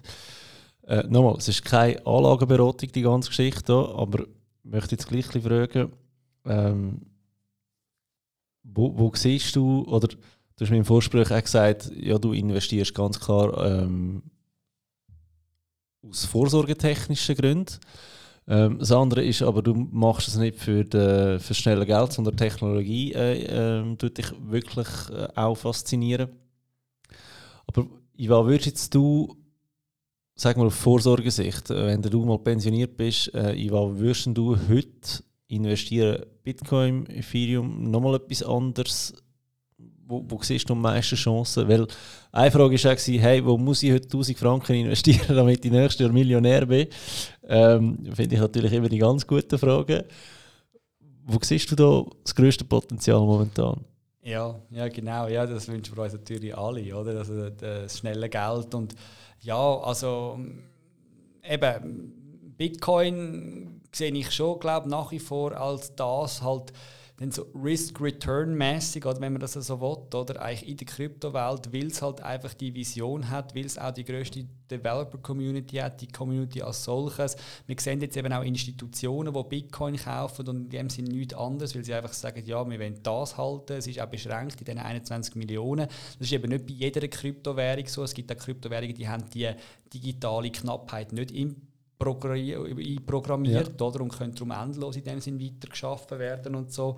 Und darum ist es schon eigentlich so, dass ähm, ich würde sagen, wenn man eben so ein bisschen der Long -Term, die Long-Term-Sicht hat, eigentlich eine Savings-Technology sucht, wo man eben vielleicht einfach sagt, das ist Vorsorge, das lange 10 bis 15 Jahre nicht an, weil ich glaube, da ist einfach ein neues Geld, das in dem Sinn erst eben in dem Sinn entdeckt wird, das ist nachher sogar noch, ist sogar noch programmierbar, kann als, neu, als neues internationales Collateral gebraucht werden, wird von Unternehmen gekauft als Reserve-Asset, weil sie so gegenüber dem Dollar diversifizieren wollen. Vielleicht kommen dann mal die ersten kleinen Zentralbanken Banken, die irgendwie so sagen, wir kaufen ein bisschen Bitcoin, dass wir unabhängiger sind und nicht mehr so stark unter der Dollar-Hegemonie sind, oder? Wo man ja heute auch immer wieder eigentlich hört, dass der Dollar so mächtig ist und in dem Sinn Staaten so fast eigentlich kann unterjochen, oder? Weil, weil er auch in dem Sinn mit seinem Petrodollar kann kontrollieren, in welcher Währung gewisse Sachen müssen abgewickelt werden und so. Und aus all diesen Gründen, oder, glaube ich, eben, wenn man das alles auf dem Schirm hat und äh, die makroökonomischen Shifts sieht oder für möglich haltet, dann macht es klar Sinn, Bitcoin in dem Sinn zu kaufen kaufen und keine andere Kryptowährung, weil ich glaube, eben das wird Bitcoin, für diesen Use Case ist Bitcoin als Digital Gold eigentlich genau prädestiniert, oder?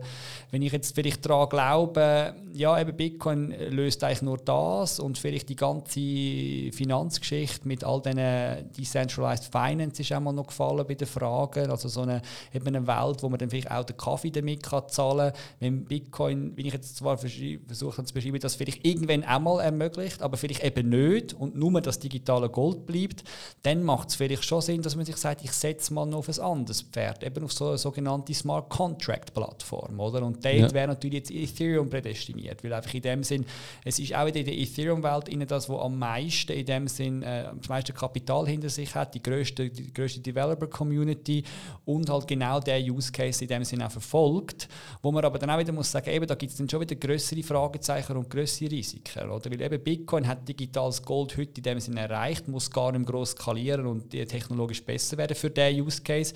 Hingegen Ethereum, für dass man die ganzen Smart Contracts und auch das Decentralized Finance, dass man das kann skalieren und sozusagen massentauglich kann machen, müssen wir schon technologisch nochmal einige Schritte in dem Sinn ähm, machen, oder? Darum wird man zum Beispiel bei Ethereum auch immer von Ethereum 2.0, oder, wo man eigentlich versucht, das ganze System grundlegend zu überarbeiten. Oder? Das ist so ein bisschen wie wenn man eben mit einem Flüger, man fliegt in eine Richtung und gleichzeitig muss man am fliegenden Flüger eigentlich sozusagen den ganzen Motor umbauen.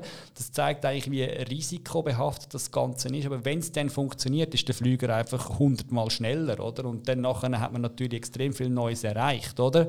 Also wenn man an das glaubt, dann nachher investiert man in Ethereum. Wenn man glaubt, dass Ethereum das vielleicht nicht so kann, aber Smart Contract Plattformen gleich irgendwie in Zukunft haben und so, dann gibt es auch noch andere Smart Contract Plattformen, die ein einen anderen Weg gehen, die ein anders versuchen zu skalieren, oder? Dann schaut man vielleicht die einzelnen Sachen mal an. Man schaut vielleicht auch in dem Sinn solche Second Layer Technologies an. Eben das sind die Zusatzprotokolle, die es auch auf Ethereum und auf anderen äh, mhm. Blockchains gibt, dass die vielleicht kurzfristig in der nächsten Zeit könnten ein bisschen gehypt werden und wie da effektiv Durchbrüche kommen, oder? Ähm, dass man einfach so ein bisschen natürlich die Sachen absteckt und wieder auch sich überlegt, ähm, ja, was ist, was ist mein Ziel. Aber eben Vorsorgetechnik und technisch, glaube ich, kommt für mich Stand heute eigentlich nur ähm, Bitcoin und Ethereum in Sinn, mhm. also in, oder in Frage und, und, und dort immer abschätzen, wie entwickelt sich das Ganze und alles andere ist irgendwie so ein bisschen Gambling im Altcoin-Casino, wo vielleicht irgendetwas daraus ja. entstehen oder? aber eigentlich nicht jetzt mega mit der Perspektive long Wie würdest du die Kryptos, in welchem Gewicht würdest du sie diversifizieren? Ja, ich glaube, also eben, das hängt für mich sehr stark mit dem, mit dem Education Level zusammen und wie stark man davon überzogen ist. Also eben ich für mich kann sagen, dass ich natürlich mittlerweile in dem Sinn äh, Prozentsätze erreicht habe, wo jedem irgendwie also hirnrissig erscheinen, oder? nein, nein, ich meine rein ah, Du, du hast die Wahl zwischen Bitcoin okay, und Ethereum. Ja. Wie viel würdest du in was? So, so ja. okay. Also äh, sagen wir, du hast äh, 1000 Franken. Ja, genau.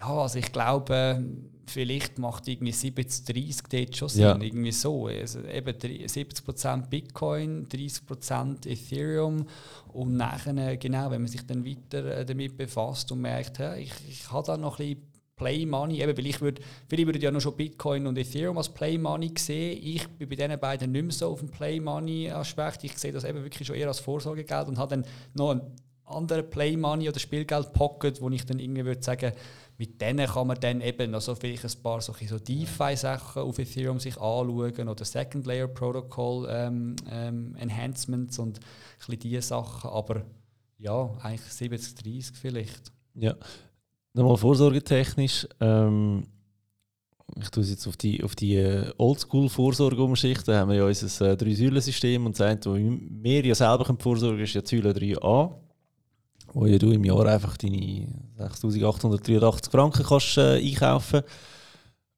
wie, wie, wie handhabst du bei, äh, wenn du Bitcoins kaufst, hast du da einen, Sparplan irgendwo, wo du uns einen guten Tipp könntest geben oder ähm, bist du der, der ab und zu den Tipp kauft oder wie, wie, wie machst du das?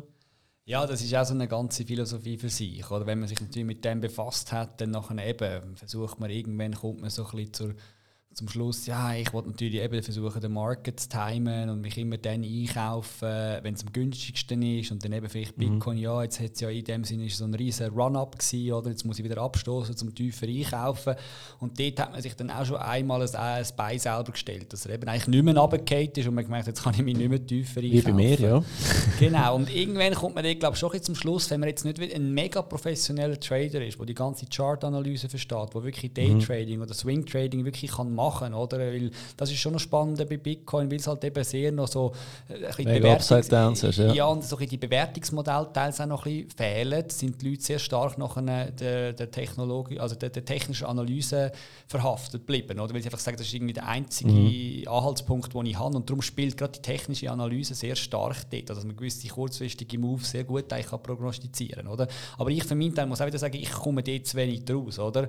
Das ist wirklich eigentlich, das sind wahrscheinlich weltweit ein paar Prozent Prozent Profis, die das wirklich verstehen. Oder? Ja. Und wenn man das alles nicht hat, das Rüstzeug, oder, dann glaube ich, macht es schon Sinn, dass man sagt, nein, es ist eigentlich weniger Timing the Market, but Time in the Market. Ja. Oder so im Sinn von, ich muss einfach schauen, dass ich mich irgendwie in den Bitcoin-Market rein kann allozieren und das mache ich vielleicht am besten über so ein Dollar-Cost-Average oder so, dass ich in dem Sinn sage, ich kaufe mir einfach jeden Monat irgendwie für 500 Franken oder was dann auch immer ein bisschen Bitcoin dazu, oder? Und, und das ja. schön in dem Sinn strikt regelbasiert basiert ähm, so timen. Und äh, für das gibt es natürlich heute Lösungen. Oder? Eins berühmtes ist auch wieder aus der Schweiz. Es ist gefallen worden in der Frage, das ist das Relay. Oder? Mhm. Äh, dort kann man eigentlich das machen, oder? dass man sagt, es ist so eine App, die äh, relativ straightforward ist und dann kann man dort eigentlich ähm, äh, ja, so ein Dollar-Cost-Averaging machen. Man muss sich einfach bewusst sein, das sind natürlich einfach auch die Gebühren ein bisschen höher, oder? Weil das ist wieder eine Art Relay, ist so ein wie der Tankstellen-Shop für Bitcoin, oder? Wo ja das Red Bull auch teurer ist als jetzt ja. zum Beispiel im Coop oder noch irgendwie im Aldi, im Discounter. Äh, aber er hat halt eine sehr grosse Convenience, oder? Und äh, wenn man sagt, das ist für mich völlig okay, weil ich habe keine Zeit, um mich da einzudenken, dann eben, glaube ich, Relay super gut, oder? Wenn man aber sagt, ja, ich kann so ein Dollar Cost Averaging auch selber aufsetzen. Also ich, ich kenne es jetzt gar nicht. Wegen dem frage ich einfach, kannst du dort wie einen Sparplan aufsetzen, dass genau. du sagst, du machst einen Dauerauftrag, jeden Monat 500 Stutz am 1.1. und der wird einfach gekauft. Ja, genau. Äh, egal wie hoch das der Kurs gerade ist. Das ist die Convenience, die ja. man eigentlich hat. Man kann wirklich eigentlich sagen, ich verbinde mein Bankkonto und nachher richte ich einen Dauerauftrag ein und nachher wird eigentlich in dem Sinn immer ähm, genau das Geld eingezahlt, es wird Bitcoin gekauft, das landet auf deiner Wallet und das kannst du dann vielleicht sogar von Relay noch wieder abziehen auf noch eine eigene andere Wallet holen oder halt bei Relay selber rumliegen ja. lassen. Ähm, Würdest du die als einigermaßen sicher einstufen? Die sind relativ jung. Ich kenne die beiden Founders. Äh, Julian Liniger heißt der eine. Ich würde sagen, die sind sicher, sicher. Aber eben, wie gesagt, natürlich ist am Ende des Tages auch gerade im technologischen Bereich nicht 100% sicher. Aber ich würde schon sagen, also eben, die machen eigentlich einen guten Job. Und von dem her, ähm, ja, sicher mal mit ein paar äh, kleineren Beträgen das mal testen, vielleicht sich selber mit diesen Founders ja. in Verbindung setzen, ein bisschen denen auf den Zahn fühlen. Ich glaube, das macht, äh, das macht Sinn, oder? Weil das ist ja immer wichtig, wenn man die Möglichkeit schon hat und die sind sehr responsive, oder? Dann muss man so Sachen auch wahrnehmen, dann kann man sich ein bisschen besser selber einschätzen, oder? Okay. Dem, das ist eine Lösung, oder? Aber dann äh, eben, wer, wer so einem Startup nicht so vertraut, der geht halt dann vielleicht wieder eher zu Swissquote. Es gibt auch noch Bitcoin Swiss, oder? Als etablierter ja. Player in der, in der, Schweiz, wo man so Sachen auch kann einrichten kann. Äh, und dann macht es eigentlich Sinn, dass man eigentlich so, ein bisschen so sich versucht, in den Markt einzukaufen und eben eigentlich einen Sparplan dann nachher hat das vielleicht für Bitcoin, vielleicht auch noch für Ethereum macht. Ich glaube, wenn ich recht informiert bin, kann man bei Nehmen Relay... An, du kannst gerade beide Kryptos Nein, bei Relay ich, machen. Wenn ich, wenn ich recht informiert bin, ist glaube bei Relay momentan einfach nur Bitcoin möglich. Ja. ja. Okay. Aber da bin ich jetzt ehrlich gesagt gerade überfragt, dass äh, ja. Okay. Ja, kann das selber schnell nachschauen, ja, wenn, genau. er, äh, ja. wenn er sich das mal genauer anschaut. Genau. Ähm, ja, wir sind bei einer Stunde zwölf. Super, mega gut. Ähm, du hast gesagt, man kann sich bei diesen Founders melden, die sind responsive. Wo, wo kann man sich am besten mit dir in Kontakt setzen? Du darfst jetzt da wirklich so grosse Werbung für dich machen, auch für dein Buch nochmal und alles drum und dran? Ähm, ja, also man kann, man kann sich wie soll ich sagen, ähm, über LinkedIn natürlich mit mir in Verbindung setzen. Dort bin ich relativ dabei, auch unter äh, Twitter, obwohl eben ich sehe mich so, LinkedIn bin ich eher so in der professionelle... Äh, also LinkedIn ganz normal, Pascal, Pascal Hügli, findet man dich. findet ja. mich, dort bin ich so in der professionelle. Hast du ein bisschen kürzere Haare dort, nicht genau, das Leute... Genau, habe ich kürzere Haare als... Denke, wer ist jetzt da? Ja, genau, dort, habe ich wirklich, eben dort, dort, dort gebe ich mich von meiner feinen Seite. Auf ja. Twitter bin ich eher so ein bisschen, so, so ein bisschen der nicht gerade der Troll, oder, aber so eben der libertäre Bitcoiner, der ja. so ein bisschen, äh, so ein bisschen sonst seine Kindheitsträume und so ein bisschen auslebt. Aber auch das ist natürlich spannend. Oder? Dort kann man sich mit mir in Verbindung setzen. Und sonst einfach auch per E-Mail. Ich bin noch äh, so ein bisschen am Rand äh, für das, auch für das, für, für, für das Vermögensmalter-Mandat, wenn ich so will. Äh, das ist bei ja. Schlossberg und Co. Und das ist eigentlich auch ein Vermögensverwalter, der sich ähm, ja, auf, auf, auf die Anlage konzentriert. Äh, Teil in unseren Strategien ist Bitcoin, eben auch eher Bitcoin, weil wir den einfach, wir sind so ein bisschen long-term äh, ja. ausgerichtet und dort kann man natürlich mittlerweile auch das als Zertifikat kaufen und sich so eigentlich dann an Bitcoin äh, partizipiert sein, oder wenn man das eben einfach über Swissquote machen und äh, dort gibt es auch Möglichkeiten, dass man mir dort schreibt, die E-Mail-Adresse findet man online auf der Webseite. Genau, also das ist so ein bisschen, so ein bisschen das, wo ich glaube, äh, ja, ich habe auch noch eine eigene Webseite, pascalhuegli.com, auch dort findet man eine E-Mail, also ja. wenn man eingibt, findet man mich schon. Und ich freue mich natürlich wirklich immer über jede äh, Anfrage, weil ich es einfach immer mega spannend finde, ja. auch mit den Leuten eben über die Sachen zu diskutieren. Ja. Genau. Wir haben auch noch so Bitcoin-Starter-Kurse gehabt, wo wir wirklich zwei Stunden zusammengesessen sind, wo wir den Leuten gezeigt haben, wie tut man ein Wallet abladen, eben wie kann man vielleicht ein Hard-Wallet aufsetzen, was muss man eben, wo ich versucht zu erklären bei Bitcoin, alles anschauen, wo gibt es vielleicht die günstigsten Gebühren, warum gibt es vielleicht die günstigste Exchange eben eigentlich doch nicht und, und alles solche diese Fragen, oder, wo, wir, äh, wo wir dort noch abgehandelt haben. Aber das hat sich jetzt ein bisschen verlaufen natürlich mit Corona, weil das haben wir schon physisch machen, ja. weil es natürlich eben sehr hands hands-on ist. Aber wer weiß, dass man das wahrscheinlich vielleicht wieder startet, wenn alles wieder aufgeht. Ja. Und das findet man dann eigentlich auch über LinkedIn jeweils die, ja. die Ansagen. Ja. Muss man dir unbedingt Bescheid geben. Dann mache ich auch schnell in meiner Community einen Aufruf, dass wir die Säle füllen können. Ähm, ja, mega cool. Dein Buch nochmal, wie heißt es? Ignorieren auf eigene Gefahr. Äh, ja. Die neue dezentrale Welt von Bitcoin und Blockchain. Ja, wo kann man da kaufen? Das ist über Amazon erhältlich. Ja, ja. Genau, ist so, ich mache das Print on Demand. Äh, genau, ich habe das ohne Verlag veröffentlicht, um auch so ein bisschen äh, truly decentralized zu bleiben. Oder? Ja. auf Bitcoin. und äh, am liebsten mache ich es natürlich so persönlich, weil ich finde es cool, da kann ich auch noch ein Wit mit schreiben, triff mich mit dieser Person in Zürich oder Sogar. wo auch immer. Also das mache ich noch gerne, weil eben, ich bin wirklich vor allem einfach auch interessiert, jeweils die Leute kennenzulernen, ja. wo, wo sich für die Sachen interessieren. Würde es nicht mehr Sinn machen, ähm dass du die Leute triffst, nachdem sie das Buch gelesen haben. ja, oder so, genau. Sonst geht es wie mit mir, so im Bahnhof. ja, genau. Ja, nein, also da ist natürlich, es hat sich auch schon die ein oder andere Freundschaft oder so aus dem schon ja. fast ergeben, oder zumindest einfach Kollegschaft, oder, wo man jetzt intensiver miteinander in dem Sinne äh, ja, den Weg geht, immer mal wieder kann helfen Ich kann nachher auch wieder von ihrem Wissen profitieren. Also es ist schon mega spannend, oder, wie man da eigentlich in Kontakt kommt über so Sachen. Und von dem her, äh, ja, das Buch ist glaube relativ accessible. Also das, was ich gehört habe, ist Ja. ja. der Versuch, sie haben auch noch Comics drin. Okay. Also mit jedem Kapitel, dass man gesagt hat, wir wollen es nicht nur inhaltlich irgendwie so ein bisschen schwer verdaulich also überbringen, weil es halt einfach ein Thema ist mit einer gewissen, gewissen Komplexität, oder? Äh, die haben wir zwar versucht abzubrechen, aber darum haben wir auch noch so Comics drin, wo einfach die Grundlagen, Geil. Ideen einmal einfach in dem Sinne so versucht, spielerisch überzubringen. Und das kommt, glaube ich, nicht schlecht an. Ja, Ja. gibt es auf Englisch und auf Deutsch, genau. Okay. Äh, du hast gesagt, Amazon liefert in die Schweiz alles einfach. Genau, ja. Amazon, es ist man findet es über den Link cryptobu.ch. Cryptobu.ch. Ja, genau. Okay, Kryptobuch, ja, genau. okay. Super. Hey, Pascal, danke vielmals. Ähm, ja, ich würde dich gerne jetzt schon einladen für eine zweite Episode. Dann vielleicht mal in der zweiten Staffel. Kommen wir dann auch gerne auf Zürich. Ähm, ja, Ja, Danke vielmals. Also noch so gern. Ja, ich glaube, das ist schon etwas, wo man, wo man glaube nicht sich darf, äh, wie soll ich sagen, äh, ja, er, äh, irgendwie entnüchtern lassen, wie sagen wir dem so schön, oder entmutigen lassen, oder dass Ja. wenn man in dem Thema ist und eigentlich in dem Sinne eben von Anfang an nicht alles versteht, ich glaube, es geht allen so, weil eben, es ist wirklich eigentlich eine neue Welt, wo neue Ja. Denkansätze erfordert und darum ist es schon mega so, glaube einfach mal ein bisschen versuchen, eben sicher nicht mit den höchsten Beträgen. Es ist auch cool, dass man eben das eigentlich hands-on kann lernen kann. Es, Ja. ist nicht nur, es bleibt nicht nur Theorie, obwohl die, glaube ich, schon wichtig ist, eben, dass man gewisse Konzepte versteht und so, wo man dann kann besser abschätzen kann, wo könnte es angehen. Aber darum einfach mal probieren und, Mhm. und befragen. Eben die Community, die liebt es, über die Sachen zu erzählen. Da hat so viele Leute, wo, wenn man die richtigen Leute angeht, und für das kann man mich auch wieder fragen, wer könnte man da noch angehen, dann kann man da wirklich eigentlich sehr profitieren von Ja. dem Wissen. Also mir ist echt Mut gemacht in dem Podcast, dass es auch doch nicht so mega komplex ist, wie ich immer gedacht habe. Aber ich meine auch, ich habe ETF auch nicht von heute auf morgen verstanden. Genau, eben, es ist Ich habe doch zweimal einen ja. Absatz müssen lesen. Also von dem her.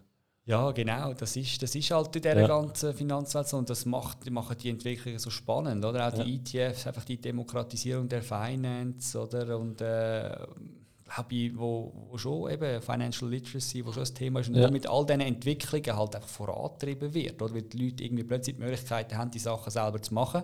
Und irgendwann dann auch merken, dann muss ich mich auch mal mit dem Zeug auseinandersetzen. Oder?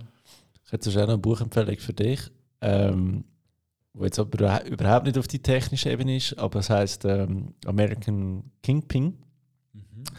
Und das ist einer, der hat äh, Silk Road gegründet im Darknet. Ah. Silk sagt er etwas? Ja, klar. Also dort hat er angefangen mit äh, Mushrooms und ein bisschen Gras verkaufen und am Schluss sind dort dann auch noch äh, Organe und Atomwaffen verkauft worden und das Zahlungsmittel ist eben Bitcoin gewesen. Ja, genau. Und er hat es so lustig gefunden, ähm, er verdient hure viel Geld mit der Handelsware, weil er dort halt wie Amazon und, und Ebay und alle einen Prozentsatz hat. Aber eigentlich kann es sein, dass er am nächsten Tag einfach viermal so viel Geld hat, weil der Bitcoin einfach wieder durch die Decke geschossen worden ist. Und dort ist mir so bewusst worden, wie anonym die ganze Bitcoin-Geschichte ist. Also von dem her, ähm, es hat nur am Rand etwas mit Bitcoin zu tun, aber es gibt ja doch schon recht viel auf dem Weg, ähm, für was du es brauchen gut oder eben auch nicht so gut. Wäre vielleicht ein gutes Buch für dich zum, zum Ja, Lesen. super, ja, danke vielmals. Ja. Hey Pascal, merci dir und äh, allen Zuhörern. Ähm, ja, informiert euch mehr über Kryptowährungen und äh, bis bald, würde ich sagen. Sehr gut, danke.